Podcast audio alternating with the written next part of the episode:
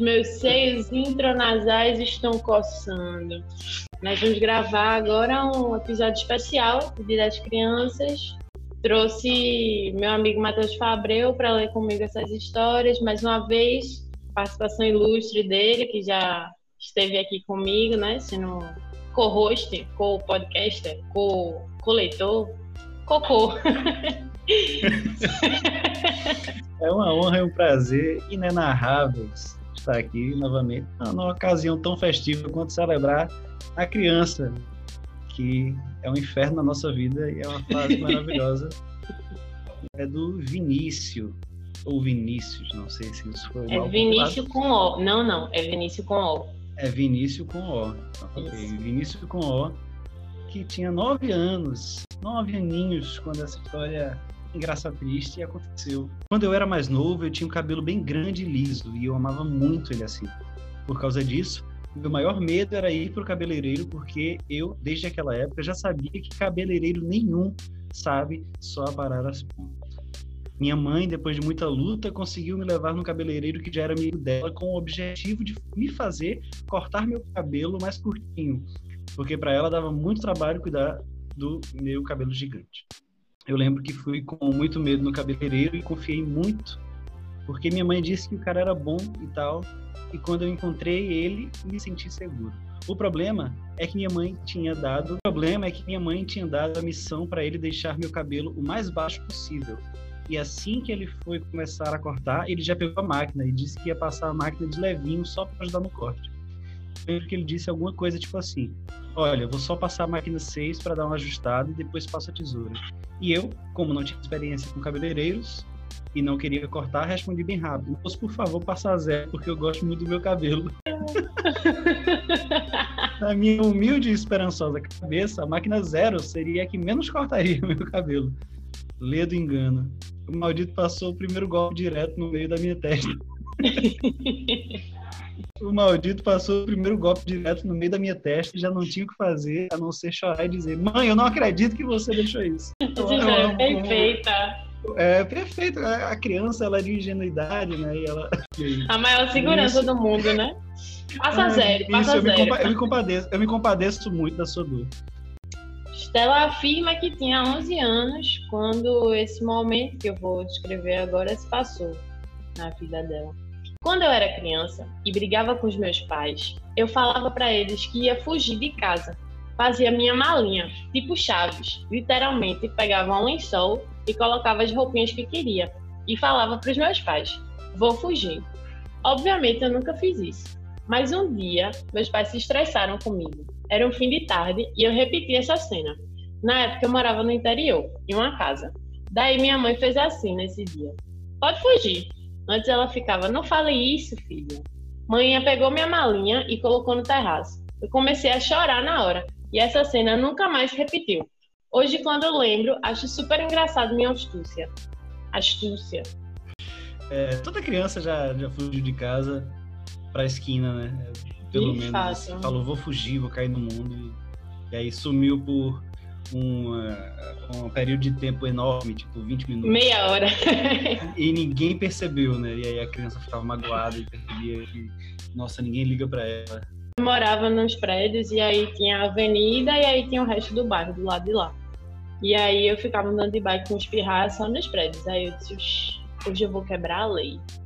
Aí eu fui embora, atravessei a avenida, não sei o que, andei, voltei achando, né, que tinha passado um maior tempo, assim, que a galera já tava doida atrás de mim, tipo, e aí, tu tava onde? Ah, tava andando de bike ali. Pronto. E foi isso. Eu fugi, e aí eu falei, vou, vou explorar esse bairro também, devia ter meus oito anos.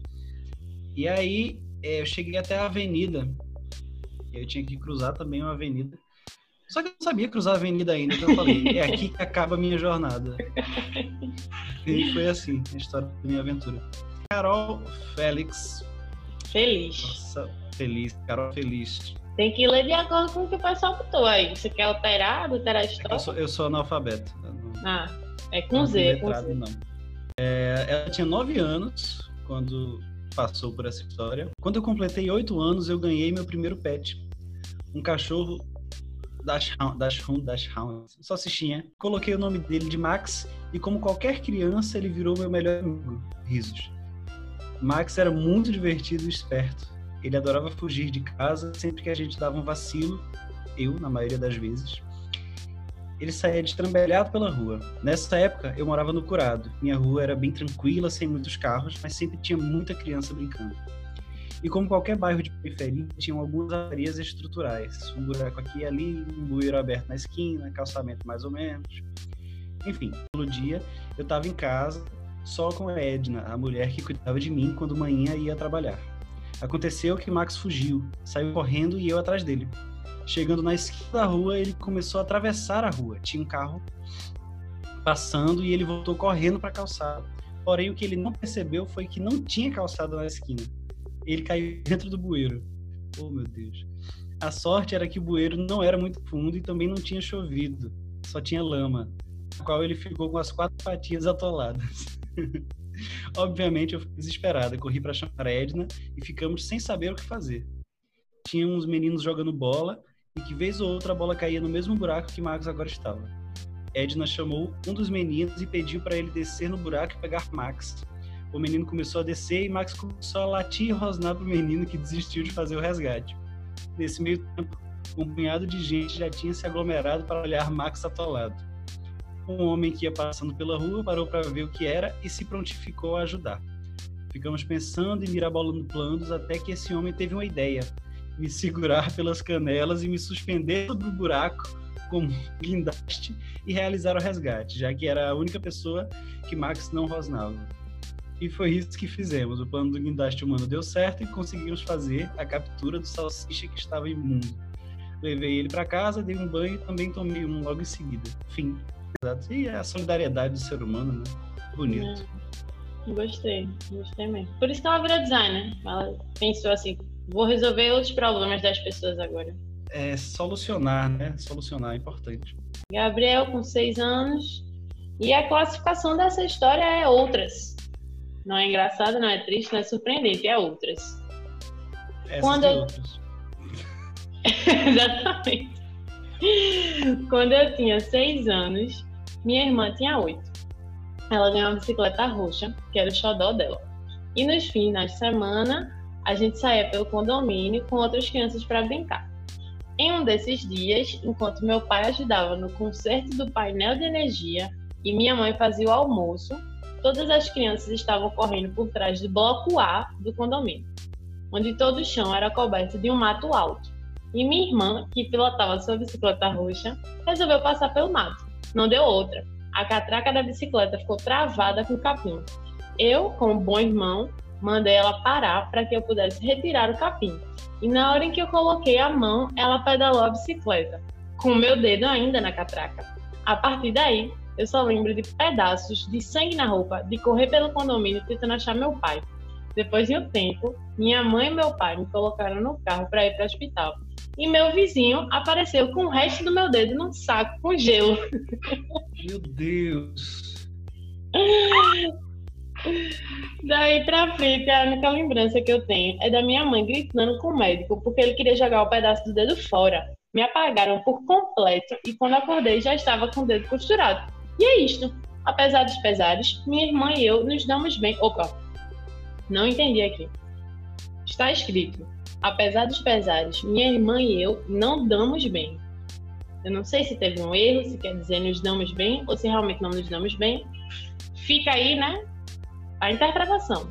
Até porque eu arranquei dois dentes com um chute tempos depois, então estamos quites. É, eu acho que pela situação aí é, de equidade, né, houve uma vingança, eu acho que eles se dão bem. Foi justo. Eu acho que zerou, né? Ficou tudo tranquilo, é. É, é um dedo, dois dentes, né? É. Não sei, assim, se se equivale em dor, né, e tal, mas é isso. Tá tudo Você bem. Você trocaria dois dentes por um dedo extra? Talvez. Depende de onde esses dois dentes estariam alocados, assim. Porque tem os dentes que você não usa muito. Eu duvido que tenha alguém que use todos os dentes que tem. E também depende de onde seria o dedo extra. Porque Um dedo- poderia não ser. Um dedo extra no cotovelo, assim. Exato, poderia não ser na mão ou no pé. Imagina se você tem, em vez do mamilo, um outro dedo, sabe? Não, talvez isso não fosse uma coisa ruim. É, então, assim, a depender, é uma proposta interessante. Fiquei tentado. Se alguém quiser, fazer essa troca aí, Esse experimento. mande, mande um e-mail para nós, por favor. Manda um e-mail para Matheus Fabreu aí, que ele tá interessado em um implante de dedo. Quando eu era criança, eu acreditava que tudo eu podia, no sentido de todos os meus sonhos, enfim. E aí eu achava muito divertido cantar. Nunca pensei em ser cantora, mas sempre achei divertido cantar. Eu lembro que um dia eu tava andando com manhã, com a cachorra. A gente tava atravessando ali o canal lá em Setúbal. E eu tava cantando uma música que pra mim era de Ivete Sangalo, mas hoje eu sei que é da banda Eva que é minha pequena Eva, Eva, nosso amor na última astronave. Porque eu tinha o DVD de Ivete Sangalo no, na Fonte Nova, de 10 anos de carreira, e eu amava esse DVD, eu assistia esse DVD todo dia. E eu tava cantando assim, do fundo do meu coração, sabe? E minha mãe tava muito estressada. E aí ela disse, menina, para de cantar, tu não sabe cantar não. Pronto o sonho morreu. Poderia ter sido uma grande cantora, mas não. Eu li a história da Vitória. Quando eu tinha seis anos, fui viajar com minha família de avião. Ficamos um tempo no aeroporto de Brasília para fazer conexão e eu estava correndo e brincando com outras que- crianças que conheci por lá. De repente, ouço alguém me chamar e quando olho, tem uma mulher que não conheço. Ela me olha e fala que ela tinha se confundido porque eu era muito parecida com a filha dela, que se chamava Vitória também e que estava com a mesma roupa. Eu lembro de olhar para minha mãe com cara de morrendo de medo. Depois de um tempo, eu já estava com a minha mãe, a gente vê de longe a outra Vitória e ela realmente parecia comigo e com a mesma roupa. Era um doppelganger, né? Doppelganger. Liga aí. Era um... Eu, quando, quando ela começou a falar, ela falou que é, ficou brincando com outras crianças. Eu ia pensar que ela ia falar, ah, eu estava brincando com outras crianças, e aí quando eu fui falar com minha mãe, minha mãe falou, que crianças? E aí... Poderia isso é ser, né? Eu nunca tinha visto uma Também, história também, assim, né? de fato. De Doppelganger. É, mesmo, mesma roupa, mesmo tamanho, tipo físico e mesmo nome, realmente. Hum. Ou então era uma tentativa de sequestro. Pode ser, né? Uma criança aliada com um adulto. É, Fazendo um não, a esquema. gente não sabe. É verdade, é verdade. É um anão. É, Existe muito esse caso de anão que se passa por criança. É. É, bem comum. Isso aí eu já vi. Agora, Vitória, onde você estiver, e Doppelganger da Vitória, se algum dia esse episódio chegar em você, por favor, se apresente. Eu acho que vale a pena a gente fazer esse reencontro, né? Vitória e sua. Doppelganger. Ou o anão vestido de Vitória. Ou anão. Também. Vanessa Lima, 5 anos. Uma história engraçada, uma história que vai render uns kkkkkk. Talvez. Meu irmão e eu fomos brincar de cabana de cobertores em cima da cama. Estava escuro. Ele teve a ideia de pegar um fósforo para clarear. Assim que acendeu, pegou fogo no meu cabelo. Minha mãe sentiu o cheiro de cabelo queimado e acabou com a nossa brincadeira. Eu amo a fixação da criança Com fogo, né, velho? É incrível. Rende muitas histórias, de fato. Essa é da Cata, que tinha aproximadamente 9 anos, segundo ela mesma, que não se lembra. E é uma história engraçatriste também. Uma vez meu pai me deu 50 reais para ir no Veneza Water Park. 50 reais há mais de 10 anos, ou seja, provavelmente um milhão de reais na cotação atual, realmente. O que eu fiz? Isso mesmo, fiquei segurando o dinheiro na mão até chegar no Veneza. O que aconteceu? Isso mesmo, eu abri a mão em algum momento, o dinheiro voou e eu não percebi. Deixei uma fortuna na rua para qualquer pessoa e meu pai aprendeu que não era top confiar 50 contos numa criança de 9 anos. É, tá vendo? É, os adultos também aprendem. As crianças. Sim. Eu gosto muito dessa história, velho. Isso aí é um alerta, né? Responsabilidade financeira. Vou. É, seja mão fechada. Exatamente. Bem, mas bem fechada mesmo. Alô, Nath Finanças. História de Bia Sindicalista. com 10 anos de idade. Eu me pergunto se nessa época ela já era sindicalista, já estava nesse movimento, bem é possível, criança bem é possível. consciente, o, né? O sindicalismo infantil, ele, ele foi muito intenso na certa época aí, do, do final dos anos 90. É, eu participei um pouco do movimento sindical infantil e assim começou minha história na política de esquerda. Para a introdução, assim, é uma história engraçada, surpreendente e triste. Meu pai e minha mãe são divorciados desde os meus três anos de idade. E como qualquer pai ausente, ele me via duas ou três vezes por mês no máximo. Assim, em, uma, em uma dessas vezes, aos meus sete anos de idade, ele e a minha família paterna me levaram à praia. Fomos bem cedo. E próximo às 11 horas, minha tia me deu um pedaço de peixe quis me dar comida na boca, mesmo eu insistindo que comeria o peixe sozinha, afirmando que havia muita espinha nele e que eu deveria comer com cuidado. Adivinha o que aconteceu em seguida? Sim, eu engoli uma espinha, kkkk, mas ela não desceu, ficou presa na minha garganta, furando e doendo bastante. Avisei que tinha uma espinha presa no meu pescoço e que estava doendo, e comecei a chorar. Ela então chamou meu pai, que vendo meu desespero me levou a um hospital. Esses que as pessoas chamam de beira de estrada, sabe? Lá, o médico abriu minha boca e, com os 30 segundos de exame, disse que eu não tinha nada preso e que estava enganada. Saí como criança mentirosa e meu pai me levou para casa ainda entalada. Fui chorando o caminho inteiro e cheguei em casa por volta das quatro da tarde com o treco lá preso. Minha avó, eu morava com ela e minha mãe, quando contei o que havia acontecido, ligou para minha mãe, que deu um jeito de chegar mais cedo do trabalho e me levar para o hospital. Por volta das 5 da tarde, minha mãe chegou em casa e me levou a um outro médico, que me encaminhou, pasme, para a emergência. Uma ambulância me levou até lá. Fomos eu e minha mãe. Tá batendo a porta, eu tenho que abrir a porta só um momento. estou abrindo a porta, calma. Por volta das 5 da tarde, minha mãe chegou em casa e me levou a outro médico, que me encaminhou, pasme, para a emergência. Uma ambulância me levou até lá. Fomos eu e minha mãe lá dentro, de pernas cruzadas, kkkkk, entendi que ela estava de pernas cruzadas, não é de dedos cruzados não, torcendo. Eu também não entendi muito não. Mas tá bom, kkkk. Chegando lá, outro médico disse que precisaria puxar a espinha com a pinça do tamanho de um palito de churrasco. Fiz o que qualquer criança racional faria nesse momento. Um escândalo. KKKK. Daí, uma outra médica veio, me segurou e esse médico puxou a espinha da minha garganta era do tamanho de um palito grande de fósforo. Passei uns dois dias com a garganta dando bastante. Até hoje não peixe. E também não confio muito no meu pai, que me deixou seis horas com uma espinha enorme furando minha garganta.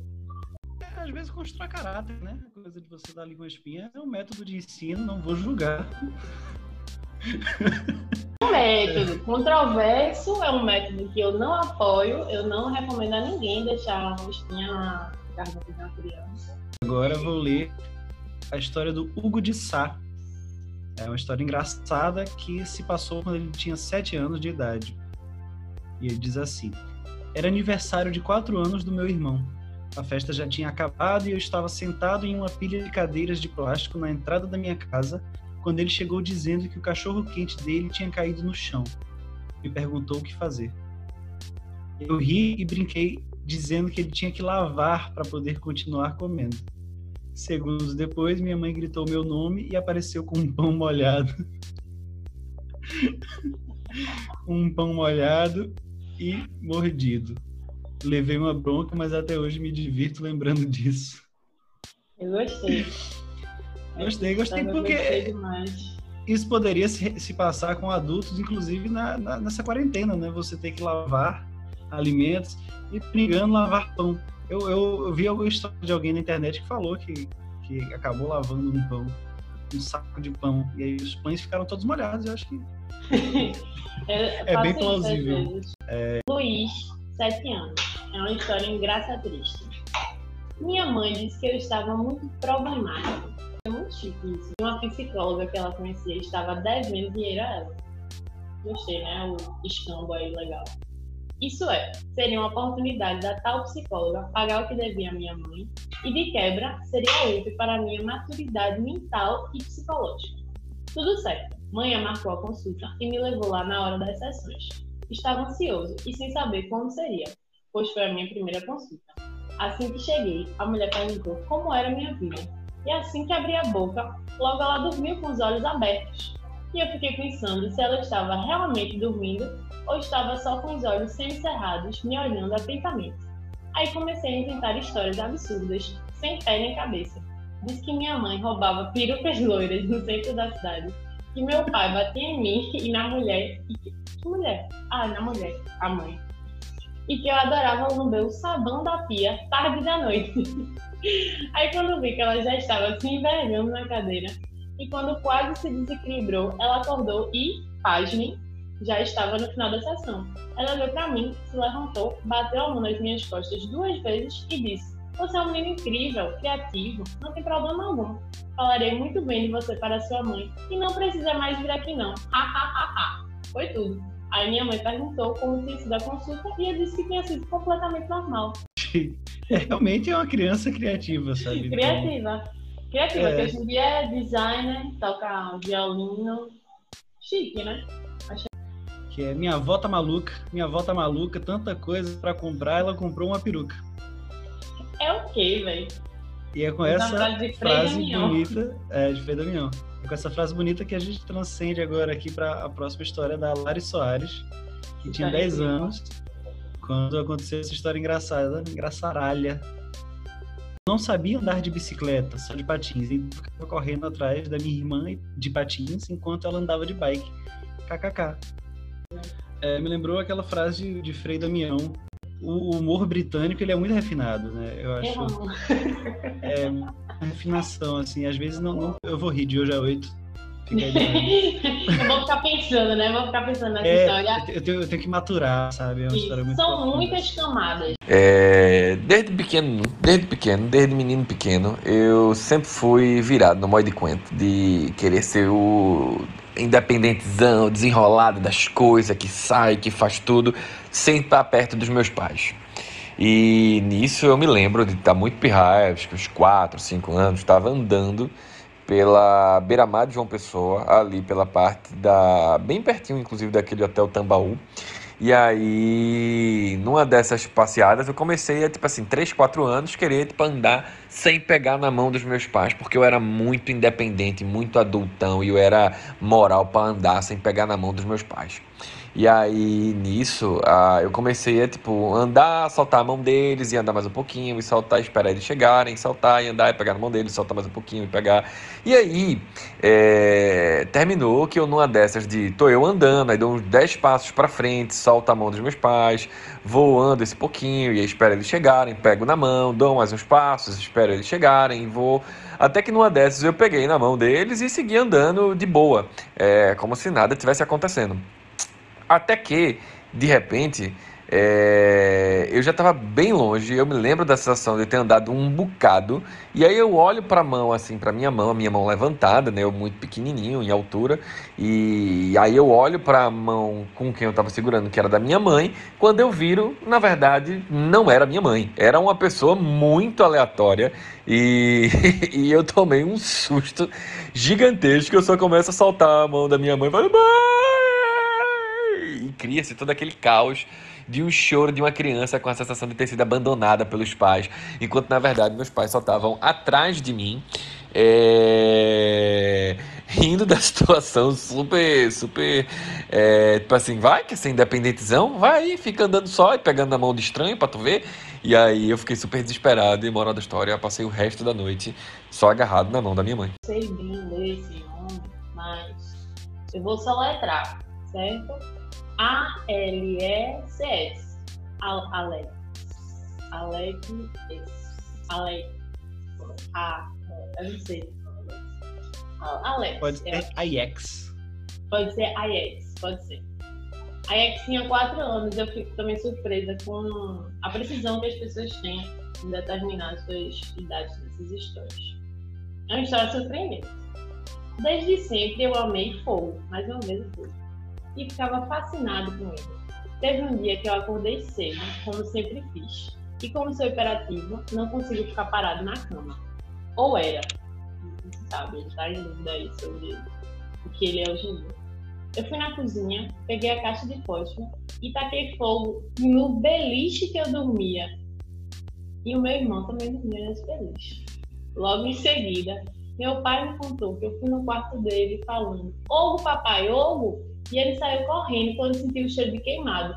Meu irmão ficou preso na cama de cima, pegando fogo, e meu pai se jogou no fogo para tirar ele. Ele queimou metade da perna e eu ileso. Desde então, só foi permitido ficar sozinho em casa com 13 anos, pois tinham medo que eu pudesse aprontar. Como é que. Então, né, assim. Eu... Ele falou que era hiperativo, né? Eu não sei se hiperativo é o termo para isso. Não, é com H, é com H, mas é outra palavra, é homicida.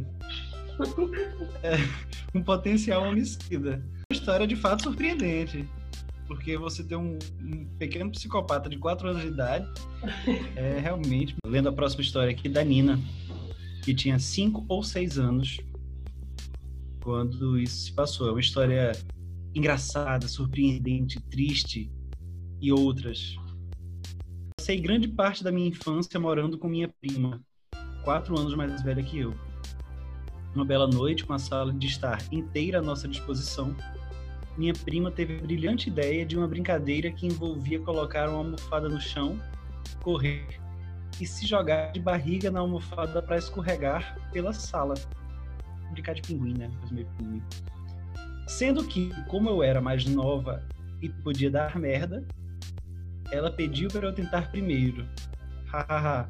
o resultado foi que eu bati com a cara no chão e meus dois dentes da frente, à época, de leite, começaram a sangrar muito e ficaram moles na hora. Manhã teve a sacada de segurar eles no lugar enquanto colocava gelo. Consegui só arrancá-los mais tarde, quando ficaram moles naturalmente. Mas foi um rolê tenso. É, a, a, coisa da criança mais velha, é, ela, ela usa a, a, criança mais nova bucha de canhão, né? Ela sempre vai, ela sempre vai comprometer a criança menor e é, a hierarquia na infância, ela é muito definida, sabe? Isso, essa história mostra perfeitamente. Existe um respeito, né? Existe um respeito e uma filha da putice, assim, proporcional. Eu admiro muito. Sabe o que? Eu vou defender a prima da Nina. Porque, veja só, a Nina tem o quê aqui? 5 ou 6 anos, então o que ela tem a perder, né? Pouco, quase nada. Dente de leite, nada, né? É, ela não ia riscar o dente dela, podendo jogar a prima dessa situação.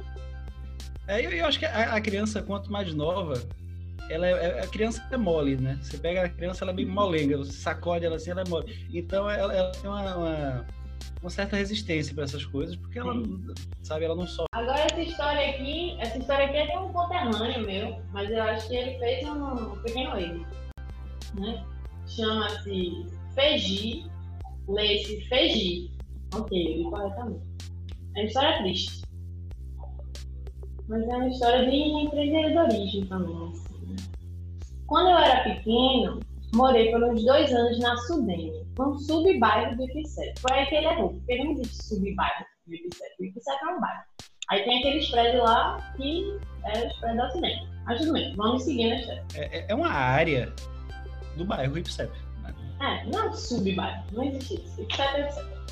Naquele período, rolou uma moda de vender pito para bicicleta. Tinha pito de plástico, cromado, de tudo que é tipo. No intuito de ser um empreendedor mirim, apostei nesse negócio, mas assumia certos riscos que podiam levar tudo por água abaixo. A vida do empreendedor é isso, né? Mais triste. A questão é que, entre uma venda e outra, decidi buscar uma espécie de financiamento diferenciado para o negócio, a fim de expandir as minhas operações pelo condomínio afora. Por algum motivo, achei que seria prudente surrupiar uns pitos de carro sem a autorização dos donos, o que deu certo por algumas semanas, especialmente à noite, quando quase todo mundo estava em casa e a circulação de pessoas entre os prédios era quase zero. No entanto, quando já estava acostumado com a nova tática de importação, resolvi tentar fazer a mesma coisa durante o dia, com o sol me vigiando e o risco de ser pego com a boca da botija, opa, a boca na botija, não? Ou a boca no pito, ou a mão na, na botija. É. O risco de ser pego com a boca na botija é mais alto do que Ao risco alto, né? Risco É. alto. É eu Não a boca. botija. É, eu fiquei pensando que a boca dele estava no alto da botija. No instante em que tentei tirar o primeiro pito, ouço uma voz da janela. Ei! Assustado, olho para cima e vejo o dono do carro dizer em seguida: Tá fazendo o que aí? Fiquei tão nervoso que a única coisa que consegui pensar em resposta foi: Desculpa, moço, o pito tinha caído e eu só tava apertando. Que desculpinha, reticências. Acho que precisei de mais alguns anos para inventar uma mentira tão mal feita quanto essa. Mas o pior foi o resultado. Naquela noite, quando voltei para casa, minha mãe disse que meu pai queria falar comigo. Recebi um esporro enorme que tinha feito e fiquei um mês de castigo. Um mês. E era mês de carnaval. Naquele maldito mês, vi pela janela todos os meus amigos se divertindo e brincando de jogar ovos uns nos outros. Foi muito, muito triste. Depois disso, acho que vou pensar duas vezes antes de investir em um novo negócio. um bonito relato de empreendedorismo. Lembro, eu lembro dessa época em que de, de pneu de bicicleta era uma febre. É, foi isso e teve a febre também do monobloco nas bicicletas. Monobloco, Monobloco. monobloco, monobloco, É que a- você- a, banda você- monobloco. Não, a banda monobloco não. Que uma monobloco? peça. O monobloco é uma peça que você encaixa é, nas rodas, assim, no, no- no eixo da roda. Que aí a pessoa pode ficar em pé. Hum, na, na- por exemplo, se você botar na roda de trás ou da frente. Isso, na verdade, era para bicicletas tipo BMX, que você faz manobras. E, enfim, a gente botava nas bicicletas porque dava para levar a galera em pé atrás, dava para, sei lá, era bonito, era, eram, eram cromados assim, com uma cor, uma cor bem brilhante, sabe? E aí é, houve essa febre do monobloco. É, e a gente vê aí como o, empreendi- eh, o empreendedorismo ele é triste, acima de tudo. É, mas a solidão do empreendedor. é solidão do empreendedor. Preso no carnaval de casa. A próxima história é do Folotinho, que tinha 10 anos, ele acha. Morava em residencial, e isso num prédio de 16. 16 o que? Andares? Suponho que sim. num prédio de 16, pode ser anos, pode ser andares, pode ser centímetros. Ele podia morar num prédio de 16 centímetros. É. Afinal, folotinho, né? É pequeno, tá no diminutivo. Não sei o tamanho que tem essa pessoa. Sim, fica aí o mistério. E isso num prédio de 16. Eu e meus amigos decidimos brincar de polícia e ladrão. Os polícia começaram a brincadeira contando do último andar, onde era também a prisão. Eu era um dos ladrões, corri, fui me esconder e tal, até que, em um certo ponto durante a brincadeira, quis muito fazer xixi. E simplesmente não tinha como, né? Até que saquei que em cada andar do prédio tinha uma lixeira grande na beira das escadas. Ah, não. Eis que destampei o lixo, botei a pitoca para fora e comecei a dar uma famosa. e comecei a dar a famosa mijada. Portanto, no meio do processo, ouvi um barulho vindo do andar. Esse, portanto, não fez o menor sentido. Portanto, portanto, no meio do processo, ouvi um barulho vindo do andar de cima. Era um dos polícia. Lembro de ter ficado muito nervoso.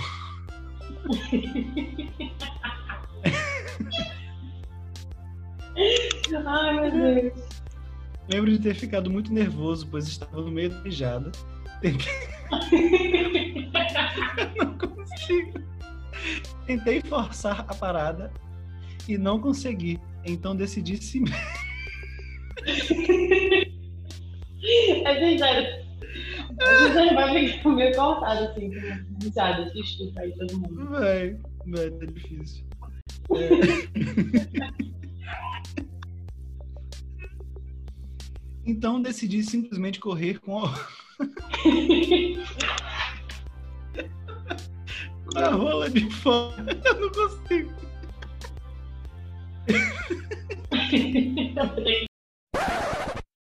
A próxima história é do Folotinho, que tinha 10 anos, ele acha.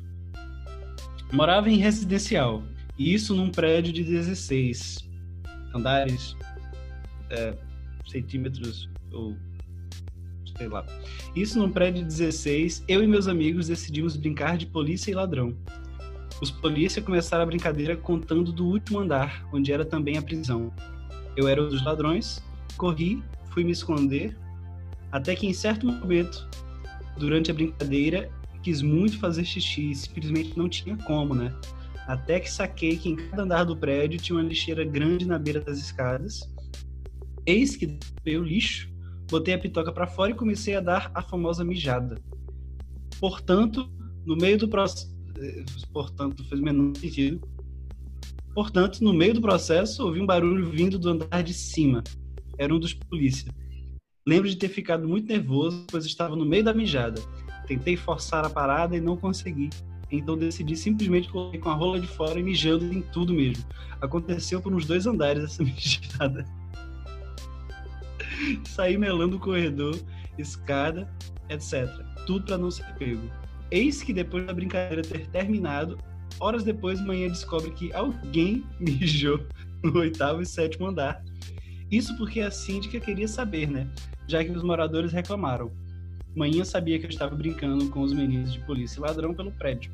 Acabou que tive que confessar indo no apartamento da síndica Cheguei lá, bati na porta e disse que fui o mijão. Foi horrível, assim. Lembro de ter muita vergonha de ter que ir lá revelar para ela que fui. Até disse amanhã que não ia lá, que ia fingir que não tinha sido eu, mas uma hora ia acontecer, então era melhor eu ir lá confessar. Eu que mijei nesses andares, né? E contextualizar. Pós-confissão, tive que limpar lá os andares. Só passei pano com produto químico de boas. Lição aprendida: não sair mijando nos corredores. Enfim, basicamente minha dica é: se estiverem se mijando em qualquer situação, é melhor procurar um banheiro. Ou use fralda. Fralda também é uma opção é, digna. Work it, make it, do it, makes us. Bam, bam. História de Lela, eu não sei se essa Lela é minha prima ou se é outra pessoa.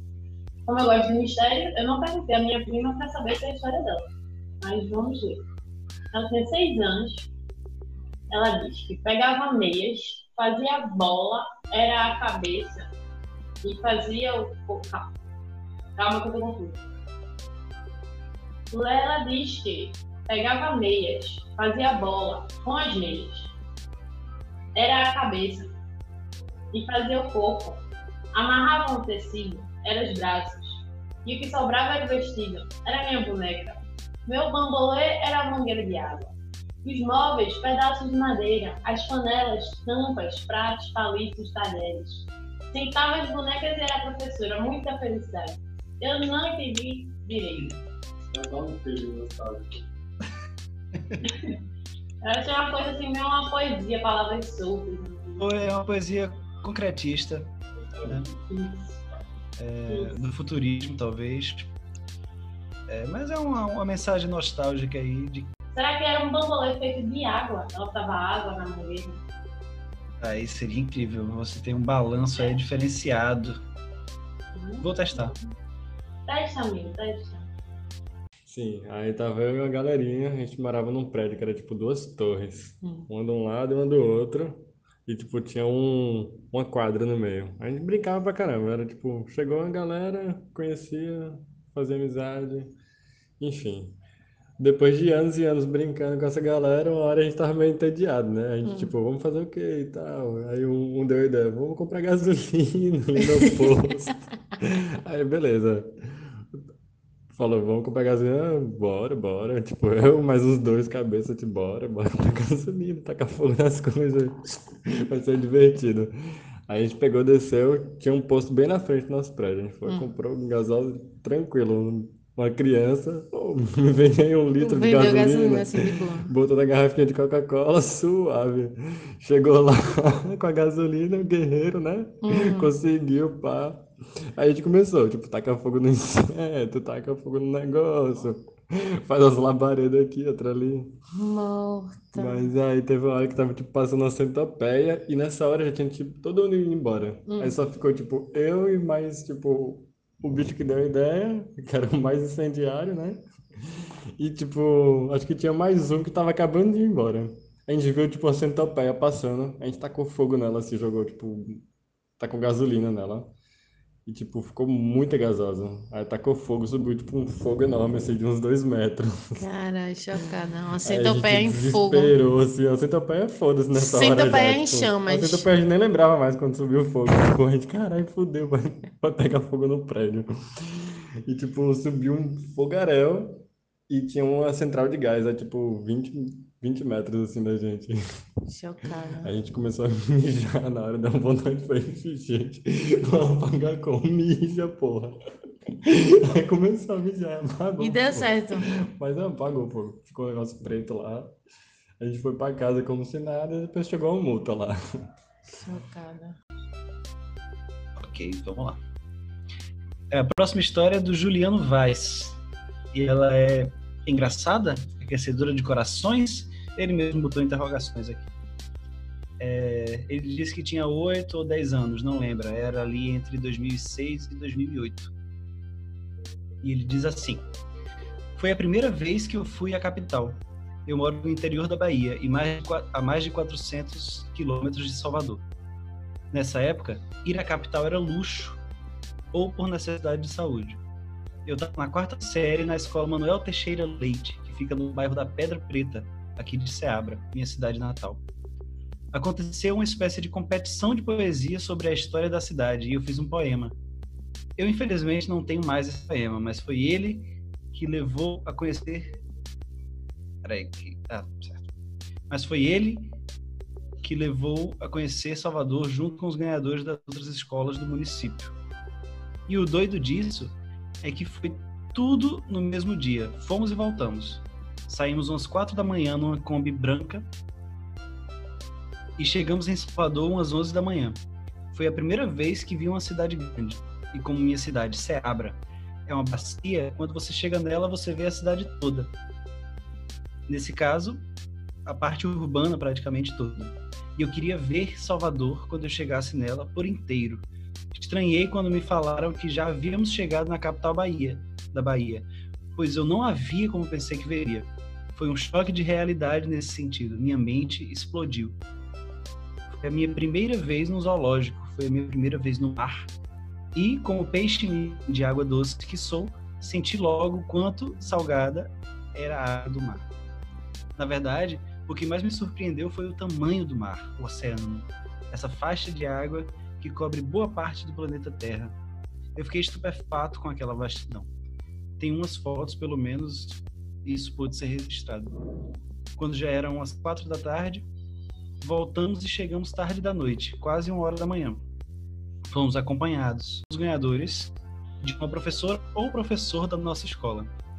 Não tinha ar-condicionado, os bancos não eram tão confortáveis, mas eu tinha ganhado um novo mundo nos meados dos meus 10 anos, ao sair do interior numa cidade que tinha uma que tinha em sua zona rural cerca de 15 mil habitantes, para os arranha-céu que margeiam a água salgada. Era uma verdadeira floresta de concreto. Não pude ir ao cinema. Esse foi um sonho só realizado anos depois. Mas pude, além de tudo, ir andar de elevador. Não qualquer elevador, mas o elevador Lacerda. Fomos ao Mercado Modelo e também ao Pelourinho. Eu acho muito chique um elevador ter nome, né? É, Não é? é realmente é importante. É um elevador distinto. Eu, eu, eu nunca andei no elevador Lacerda. Que eu vou botar nome pro elevador aqui do prédio também. E aí eu vou dizer, Tá você já bom. andou no elevador Tirão? E aí a galera vai dizer, ah, já andei no elevador Tirão.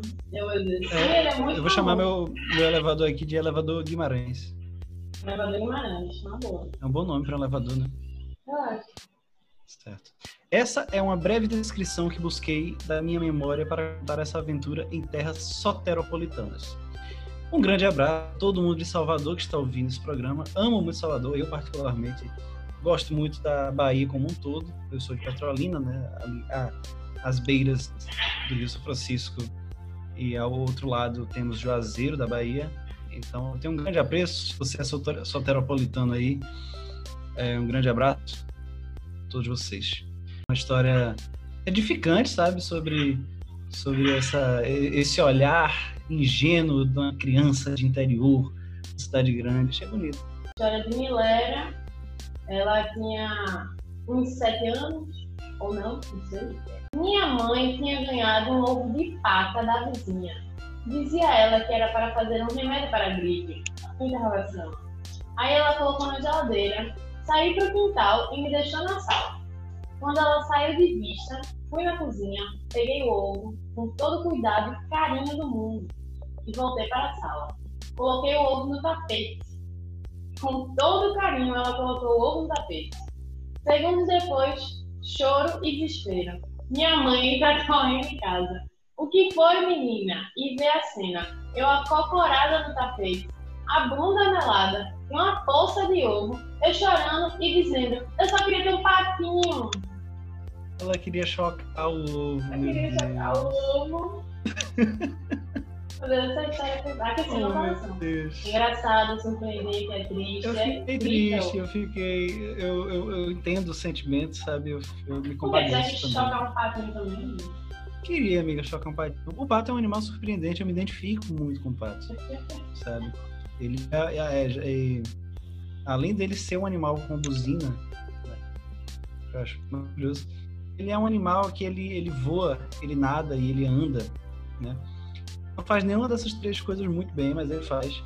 E eu me identifico nisso, sabe, com o pato. Eu faço muitas coisas e sou pessimamente ruim em boa parte delas, mas é, é a alegria de, de ser um pato na vida. A próxima história aqui é do Charles Charlinho Fragoso. E é uma história engraça triste. E longa também, bem, bem longa essa história. Mas vamos lá. Todo fim de ano, minha família se reunia no shopping Recife. Minha família é bem grande, de tias e muitos primos e primas. Era muito divertido, pois além das primas que moravam mais perto de mim, era uma oportunidade de encontrar os primos que moravam nas terras de Candeias e Barra de Jangada. E às vezes alguns que vinham do interior chamado Salgadinho. Esse é o nome real. Íamos para o cinema juntos, comíamos McLanche, tomávamos sorvete. Mas sempre, mas sempre tinha o que todos mais esperavam, o Game Station. Eu acho que cada um botava 20 ou 30 reais no cartão e planejava muito bem o que iríamos fazer. Eu sou uma pessoa mais introvertida e passava muito tempo na cabine do Jurassic Park sozinho. Porém, tinha um específico que aflorava a minha competitividade das minhas primas. Era o futebol de disco. Na verdade, a gente nunca soube o nome do brinquedo, mas consistia em um confronto um contra um, cada um com uma peça que segurava com a mão e deslizava sobre a mesa. Mesa essa que era como uma quadra de futebol similares, com dois gols, um em cada ponta, e as pessoas tinham que proteger seu gol e tentar marcar gols batendo no disco com a peça e empurrando no gol adversário. Acho que foi uma boa explicação. É, só curiosidade, isso é Air Hockey, é o nome desse jogo. É maravilhoso, é, sempre foi meu jogo preferido dessas Game Station. Eu amo também afins. esse jogo. Eu juntava, juntava dinheiro com o espirrado do colégio, assim. Eu estudava muito perto do Shopping Recife. Aí a gente saía da aula, mas aí eu não era criança, né? Eu era uma jovem aí. A gente ia lá e ficava jogando. Eu era muito ruim, eu sempre perdia, mas era incrível. É muito bom esse jogo, recomendo. Eu era bom. Eu, é, por incrível que parível, eu era bom nesse jogo. É, ele continua aqui. Eu era pequeno e não era tão bom no jogo, porém nesse dia eu estava inspirado. Era meu dia de brilhar. Estava ganhando de todos e envolvido pela glória e as luzes e magia do Game Station. Meu corpo se encontrou em êxtase, pois no meio de tudo isso eu tinha inconscientemente esquecido minha vontade absurda de fazer um xixizinho.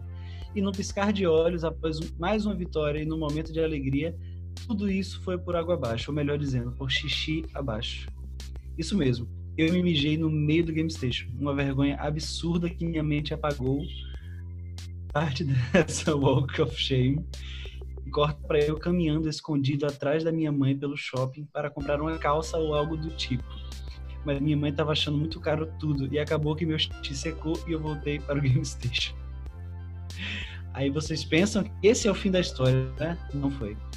Quando chego na mesa que minha família para no Game Station, eu encontro na minha prima a mesma expressão de fudido que eu estara momentos antes. Mas o que teria acontecido com minha prima? Todos riam incontrolavelmente e riram mais quando cheguei. Até que uma das minhas tias, vamos chamá-la de Ada, que não perdoava nenhuma criança, com suas piadas, lançou. Eita, chegou o Charlinho, kkk. Agora a dupla da completa. MM, Mijão e Mijona. Isso mesmo, minha prima não presenciou meu incidente e o mesmo aconteceu com ela minutos depois. E essa é a minha história. É quase uma reflexão para crianças que, quando estão tão vislumbradas com algo novo ou que não têm acesso sempre e não querem perder nenhum segundo daquele momento. Mas tudo na vida tem consequências e seu corpo cobra todas as dívidas em algum momento. É isso. Respeitem seus limites fisiológicos.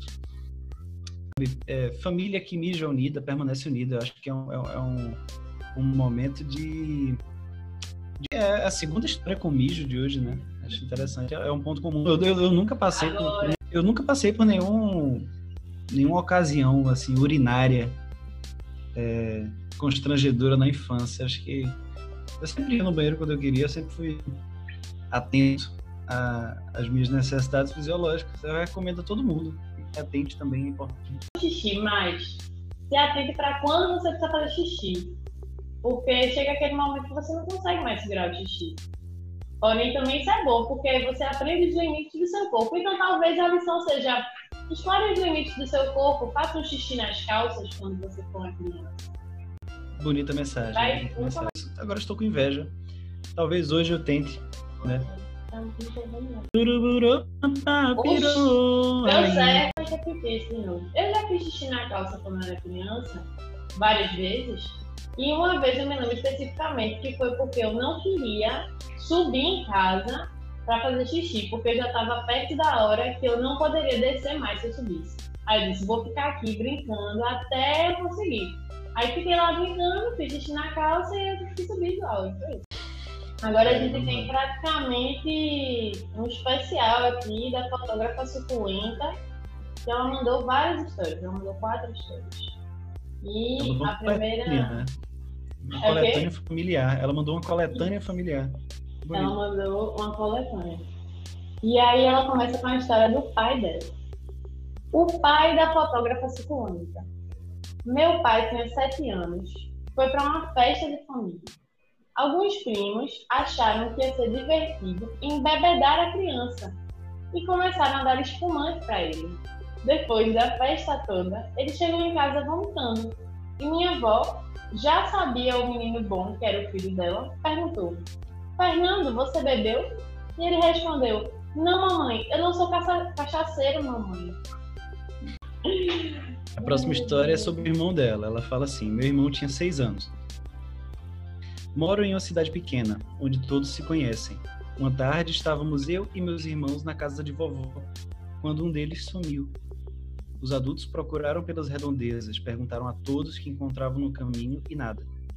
Quando alguém foi pegar o carro para ir atrás das crianças, lá estava ele, dentro do carro. O que fazendo? Nas palavras dele, ouvindo Enya para relaxar. Uma criança excepcional, ouvindo N aos 6 anos de idade para relaxar. Eu Chocada, incrível.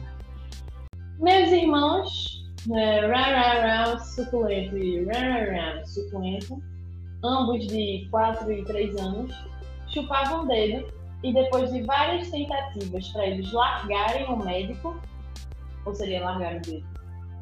Para eles largarem, Largarem, o médico deu duas opções para minha mãe, acho que é isso. esperar eles crescerem e fazer uma cirurgia para reparar os danos ou engessar as mãos deles. Eles chupavam muito o dedo assim, a ponto de perder o dedo. Eu achei Tá. radical, sabe? Meu Deus. Comida suculenta é muito intensa. Ela optou por engessar. Detalhe, que um chupava da mão esquerda e o outro da direita. O hospital trocou e eles tiveram que engessar de novo. Minha mãe saiu do hospital sob o burburinho. Tão pequenos, coitados, de braços quebrados. Ela teve medo do julgamento geral e não deixou eles irem para a aula no dia seguinte. Eu cheguei na escola e contei para todo mundo. Fotógrafa suculenta. Ela, além de fotógrafa, ela é comunicóloga, né? Porque ela fez aí esse processo de passar essa notícia, essa informação muito importante. O bom é, o bom é a troca dos braços, né? Engessou a, a mão errada, então continuaram chupando o dedo. Isso Ou aqui é um inje- alerta. É, é, é não chupe o dedo. Não chupe o dedo, porque você pode perder o seu dedo e ter que fazer uma cirurgia. É, se você, se você gosta do seu anos, coleguinha, chupe o dedo do seu coleguinha bastante, todo dia. Isso. Chupe o dedo do seu inimigo. Meu avô me chamava por um apelido que minha avó odiava. Ela então ensinou que eu deveria responder: a puta que pariu, toda vez que ele chamasse. Um dia fomos eu e ele ao banco e ele me apresentou pelo apelido aos funcionários. Eu, que mal sabia falar, respondi: puta pariu. sensacional, sensacional. Eu, quando eu, quando eu era pequeno, é, na verdade, antes disso, meus pais se mudaram para Petrolina há mais de 30 anos atrás e eles estavam morando juntos num apartamento lá e pegaram um papagaio para criar. É, anos depois, é, me tiveram como filho e esse papagaio já existia e continuou existindo, né? Ele era meu irmão mais velho. né? Ele, meu pai, meu pai sempre criou ele solto. É, depois que a gente foi morar numa casa, numa casa lá no, no bairro da Areia Branca, uma casa grande, tinha uma mangueira no quintal. O papagaio ficava na mangueira. né? E eu cresci com ele, meu pai passeava de carro com o papagaio. Era assim, era um, era um relacionamento muito, muito afetivo com ele. Quando eu tinha uns seis anos, acho que o papagaio já tinha mais ou menos uns 12. E aí, é, meus pais, às vezes, a gente, a gente, a gente saía para viajar, a gente passava é, um mês viajando e sempre tinha a, a questão de onde deixar o papagaio, a gente leva o papagaio, né? Sempre gerava uma certa comoção. E uma vez eu ouvi meus pais conversando, assim, entre ouvir eles falando que ah, tá complicado, né? A gente tá viajando muito e não tem onde deixar o papagaio. Talvez a gente devesse dar o papagaio, né? arranjar uma casa nova para ele. Aí eu, prontamente, ali no alto dos meus seis ou sete anos, eu achei um absurdo. Falei, vocês não vão fazer isso. Esse papagaio, ele é meu irmão. Ele é meu irmão mais velho. Vocês não podem se livrar dele. Isso, isso não faz o menor sentido. Vocês não vão dar esse papagaio. Mas se for para vender, me diga que eu levo na feira. Amigo, morta. Morta. E é isso, eu era um pequeno mercenário. Eu era um pequeno mercenário. Horrível isso. Meu Horrível, Deus. horrível. Não, ele é meu irmão, não dê pra ninguém. Mas assim, se vocês quiserem vender, eu vendo meu irmão, É, tá tudo se bem. for para vender, acho que existe justiça, né? Assim, eu acho que todo, todo mundo já tentou, todo mundo que é irmão mais velho já tentou vender o irmão mais novo. Eu, eu ouço diversos relatos da- de, de- de irmãos mais velhos que tentaram vender o irmão mais novo. É, nesse caso foi o contrário, eu que tentei vender meu, eu queria meu irmão mais velho, né? Que era um papagaio. Vamos lá contar essa história. Quando eu estava no ensino fundamental 2, eu não lembro a minha idade, é, minhas duas melhores amigas foram na minha casa estudar. Aí estávamos as três na mesa de jantar, até que uma delas se levantou para ir no banheiro. Aí, após alguns minutinhos, ela voltou dizendo: Jéssica, eu acho que pisei no chocolate que estava no chão do banheiro. Aí insira aqui o meme da Nazaré Tedesco, né? Eu fiquei parada olhando pra cara dela, pensando assim. Gente, como assim chocolate no chão? Aí eu me levantei pra, né, olhar de perto, ver que merda de chocolate era, era essa. E aí, o chocolate era a bosta da minha cachorra, que tinha feito cocô no chão do banheiro. E aí minha amiga não só pisou nele e achou que era chocolate, como também tentou limpar o pé esfregando no outro pé. e aí a outra amiga que tava lá e eu, a gente quase fez xixi nas calças, morrendo de rir, né? Teve que lutar pra, pra ver quem ia no banheiro primeiro. E um detalhe maravilhoso dessa história é que a amiga que pisou na bosta do meu cachorro pensou que era chocolate e tentou se limpar, se sujando mais ainda, é a dona desse podcast. Deixa uma mensagem para as crianças. Você, você me pegou de surpresa agora. O que, que você diria? O que, que você diria para o Matheus criança? Lira o Pikachu. Eu teria pena de mim porque eu não tinha amigos. Faça amizades sinceras. Vá, vá brincar na rua. Brinque mais na rua. Que foi uma época muito feliz na minha vida. É uma época que eu sinto muita saudade. E que hoje em dia está cada vez mais difícil para as crianças brincarem na rua tranquilamente. E foi, foi muita alegria que, que eu vivi. Foi assim que eu fiz minhas primeiras amizades.